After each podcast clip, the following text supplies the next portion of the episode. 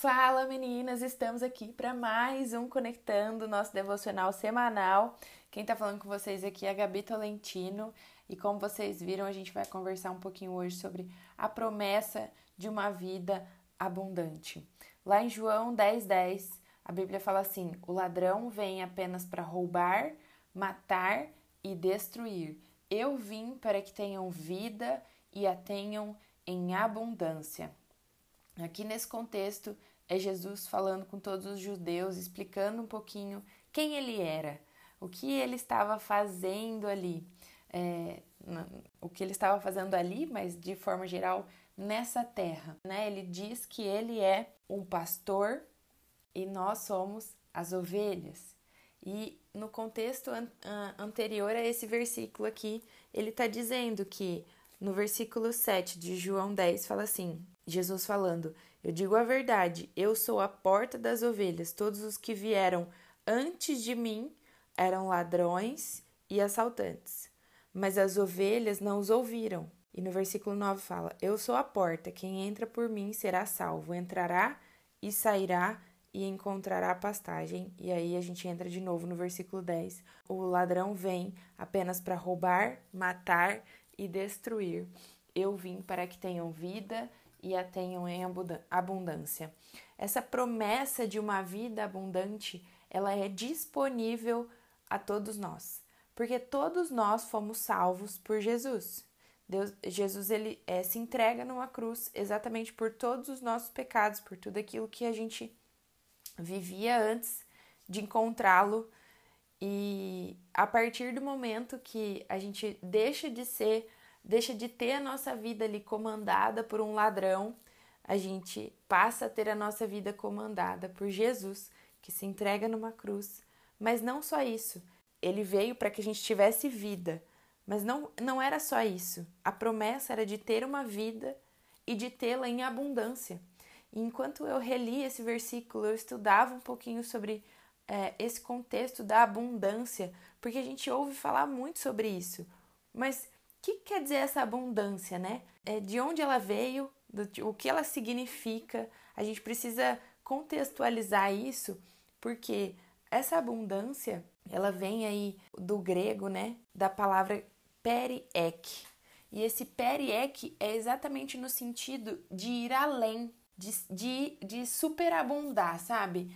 Do extremo, daquilo que assim a gente não, não imagina e enquanto eu estudava sobre isso, eu via mesmo o quanto a nossa limitação, o quanto nós estamos limitadas muitas vezes pela nossa capacidade humana de enxergar e de ver aquilo que está aos nossos olhos, sabe?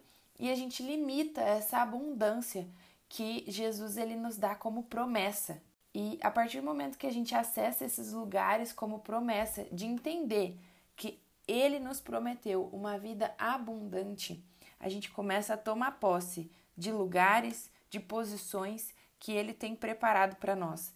E é exatamente isso que eu quero trazer para vocês aqui hoje. Essa promessa, eu quero relembrar essa semana vocês, e assim como eu me relembrei de que Deus, de que Jesus ele nos promete uma vida abundante. A partir da morte dele naquela cruz, ele nos permite viver em abundância.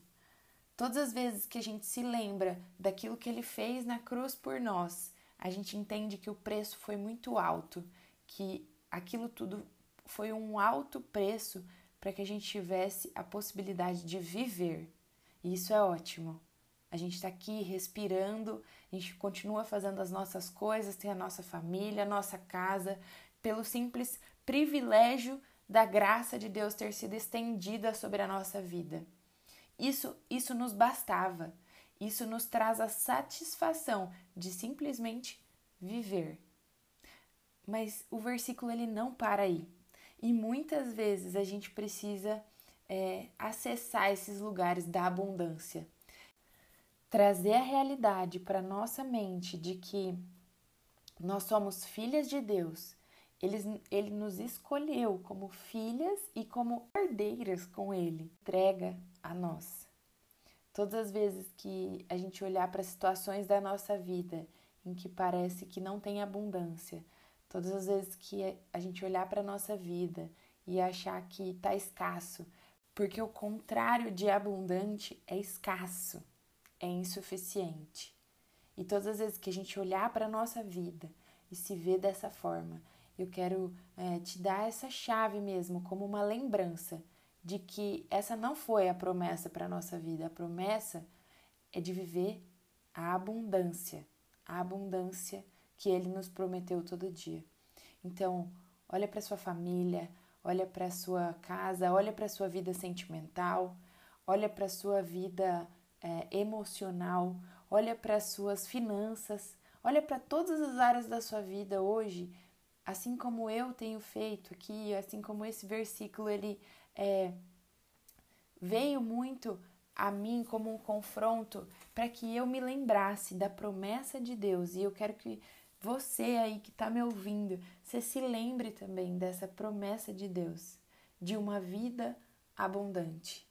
Eu espero que esse episódio ele tenha edificado muito a sua semana e que Deus te abençoe muito.